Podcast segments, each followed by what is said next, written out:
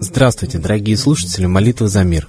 Сегодня с вами Константин и Александра. И сегодня мы с вами поговорим о времени. Однажды к ученому пришел человек и стал жаловаться. У меня совсем нет времени на духовную практику. Сколько лет я проживу? Каких-то сто лет. Это ничто по сравнению с вечностью. А сколько из этих ста я проведу во сне? Большую половину. А детство и юность? Их сразу можно вычеркнуть из жизни, так как в детстве человек только и делает, что спит и играет, то есть проводит жизнь в подобии сна. А в юности его обуревают всевозможные страсти, так что совсем не остается ни на что другое времени. Через несколько лет уже и старость, а с ней маразм. Из оставшихся на осознанную жизнь лет сколько времени уйдет у меня на еду, а на питье останется всего лет пять, но половину из них мне придется провести на похоронах и днях рождения родственников. Откуда же мне взять время? Когда же мне думать еще о Боге? Я и о себе не успеваю подумать. Человек все жаловался и жаловался. Наконец ему стало так жаль себя, что он расплакался. Тогда и мудрец расплакался, прижал его голову к груди и сказал. Ты прав, твоя жизнь загублена, и жалоба твоя справедлива. Но теперь послушай мою, у тебя не осталось времени, оно все растрачено. Но что делать тогда мне? Мне ведь даже прокормиться нечем. Ты посмотри, мы живем на такой крохотной земле. По сравнению со Вселенной она просто песчинка. И эта крошечная земля на две трети состоит из соленой воды. Но и оставшаяся треть почти непригодна для жизни. Сколько на ней гор, пустынь, непроходимых болот и лесов. И на оставшейся части земли посмотри, сколько городов. А вот на оставшемся ничтожном клочке должно вырасти что-то, что сможет меня прокормить. Но ведь сколько еще существ претендует на эти крохи пропитания? И звери, и птицы, и другие люди. Все хотят есть. Всем надо хлеба. Лучше я покончу с собой, ведь мне не хватит еды на этой земле. Человек выслушал жалобу мудреца очень внимательно и сказал, «Вот ты вроде бы все правильно рассуждаешь, но ведь мы все знаем, что хлеба на земле всем хватит». Тогда мудрец ответил, так и ты рассуждаешь вроде бы правильно, но ведь мы все знаем, что времени у нас полно, и хватит его на все. Вот так и происходит в нашей жизни, что нам часто кажется, что нам не хватает времени на молитву, на Бога, на духовное развитие. Мы все погрязли в быту и не думаем о главном, о мире. Если мы с вами не найдем время на мир, то мир не найдет времени на нас в наших трудных ситуациях. Человек сам творец своего времени. Наш коллектив призывает всех найти в своем плотном графике 15 минут в день на молитву за мир. Молитва – это простое действие, но с огромным результатом. Молитесь за мир, и молитва ваша будет услышана. А мы передаем слово Светлане Ладе Русь.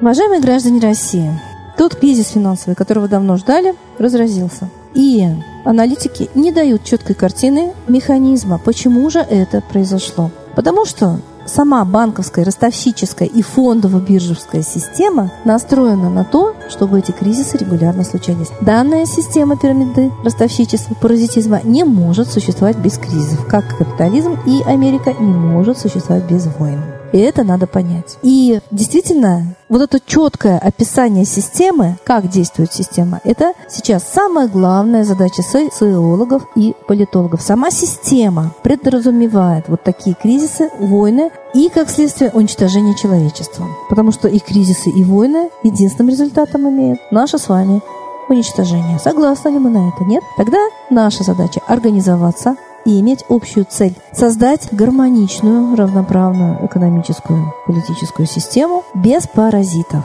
Потому что паразиты, они и сидят всегда наверху любой пирамиды. По принципу МММ устроено все в нашем мире в том числе банковская финансовая система. Так, например, экс-глава аппарата госсекретаря США уверен, что политическими процессами руководят примерно одна тысячное население Америки. То есть политику США определяет около 400 человек, чье суммарное состояние превышает триллионы долларов. Именно олигархи руководят всеми процессами из-за сцены. Огромное неравенство. Власть находится в руках примерно одной тысячной людей, сказал Уилл Керсон. Так эта система штампуется в любой другой стране, система центробанков, фондовых бирж, система олигархов. И мы пришли к такой же системе в 93 году, когда именно агенты ЦРУ, чикагские мальчики, сидели и раздавали за бесценок народное достояние выбранным личностям, которые стали олигархами. По каким признакам они избирали олигархов, наделяли их народным богатством? Наверное, по признаку преданности США. Так вот сейчас настало время и массам наконец-то разобраться в происходящем, а их усиленно отвлекают от этих размышлений и от анализа происходящего, создав впечатление, что это не вашего ума дело, это очень сложно, это очень трудно, это очень непонятно и запутанно. Так двоечник всегда двоечник, когда он думает, что предмет очень труден и запутан. Как только он начинает разбираться в предмете, он очень быстро его осваивает. Я думаю, что смекалка русского народа поможет нам разобраться в том, как обогащаются за наш счет, разоряя нас, верхушка нашей российской пирамиды. И понимаем, что в таком случае эта верхушка никогда не уйдет с верхушки. Ей нужна власть и право устанавливать свои правила игры. Мы видим, что вот сейчас очень много нарушений опять в выборном процессе, и каждый выбор так. И несмотря на эти нарушения, было вопиющее нарушение в Самаре, ручки с исчезающими чернилами. Выборы все равно объявляют действительными, власть все равно забирает власть. Даже те депутаты, которые сейчас в Государственной Думе, они волею, опять же, верхушки, избирались только от 2% населения страны. Как же это все вообще равно избирательное право, если 98% населения страны, не состоящие в партиях, не имели права даже выдвинуть своих кандидатов. А сейчас даже фильтры ввели, то есть власть не пускает во власть, фильтруя, как бы взяв себе такое право. Как можно протестовать? Только массово. Как? Только организованно и мирно. Мы имеем на это право, но нам его не дают. Мы имеем право на собрание мирно, без оружия, в целях обсуждения наших проблем. Власть устанавливает миллионные штрафы за это. И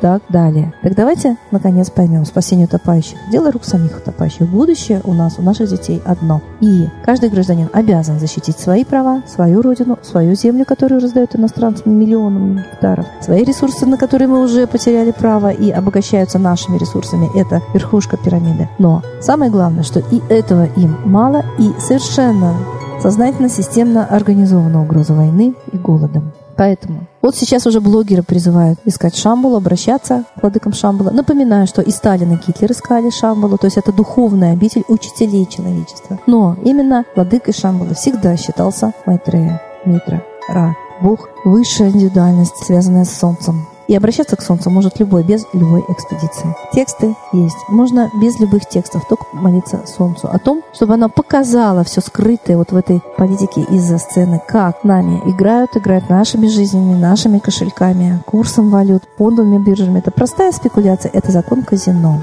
мошенничество. Почему мы с вами, как рабы, терпим все, что над нами производит, потому что мы не обращаемся к солнцу. Солнце сожги, клевету и навет жадных и черных от злобы людей, высшей любви и сияние секрета дай человеку и душу согрей. Солнце, ты силу даешь и надежду. Гонишь несчастье и лечишь людей. Высшей защиты ты даришь одежду. Так защити же нас силой своей. И это стихотворение Солнца можно читать с утра до вечера, не только в 6-12 все вместе. Обращайтесь к Солнцу, и оно обязательно вам ответит. Об этом говорят и факты истории, и древние учения, и наш собственный жизненный опыт. Магнитная буря не беда, а радость. Выброс Солнца, выброс крональный, праздный в сторону Земли. Это не беда, а радость. И это сжигание всей тьмы. Станьте светлыми, и вы будете это получать как подарки, омоложение, оздоровление. Вредны они только эгоистам лжецам, подлецам. Поэтому молитва солнца – это наше спасение. И не забывайте, а вот лжецов и подлецов вы имеете право проклинать. Это ваше духовное, душевное оружие. Если вы честны, то тех, кто лжет, ваше проклятие поразит. Если вы добры, то тех, кто зол, ваше проклятие поразит. Не бойтесь проклинать. Это ваша обязанность. Вы не знаете имен, вы не знаете лиц, все они скрыты. Но проклятие их народа всегда найдет. Народ силен только в массе. Молитва и проклятие – это наше совершенно новейшее лазерное оружие, психическое оружие, которое может победить любые психогенераторы и харпы, которые нас зомбируют, отупляют, делают апатичными. Молитесь и проклинайте, и вы победите. С Богом!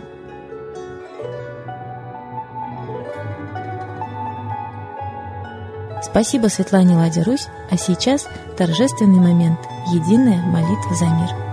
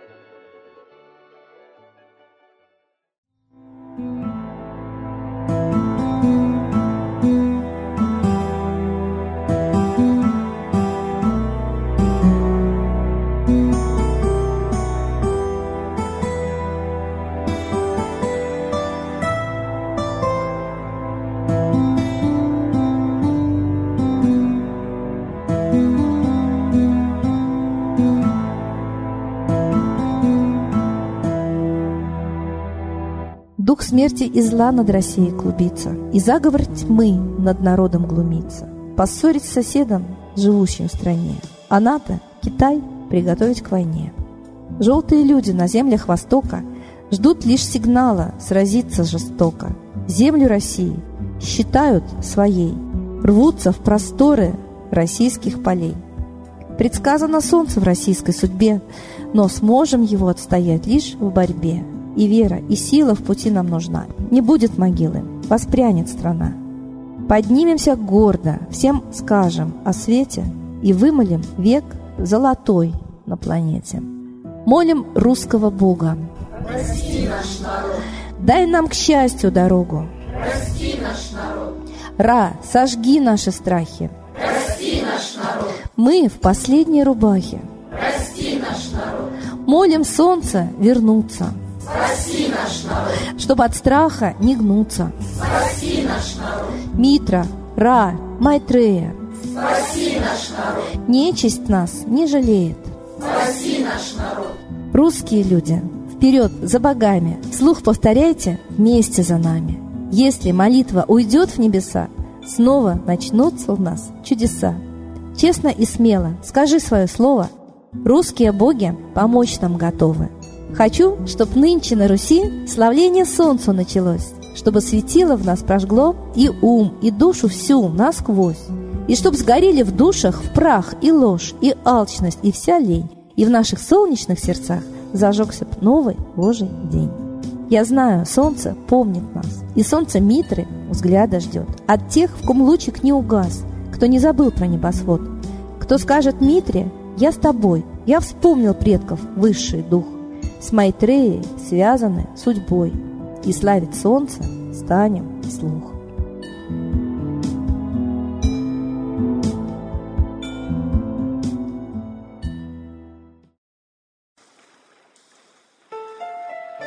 Новый порядок несет сатана.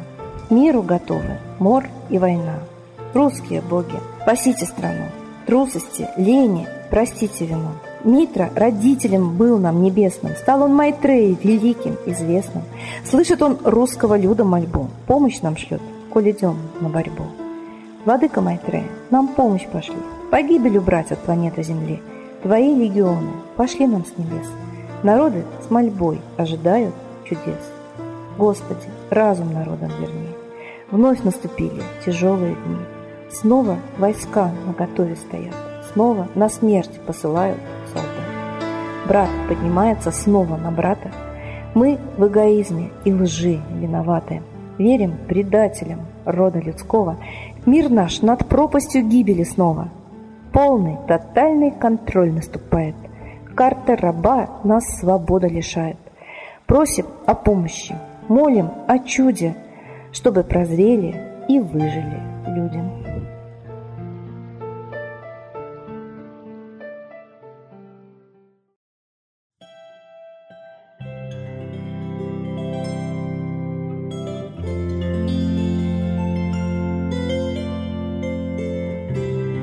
Спасибо всем, кто был с нами сегодня, а мы ждем вас на следующей трансляции.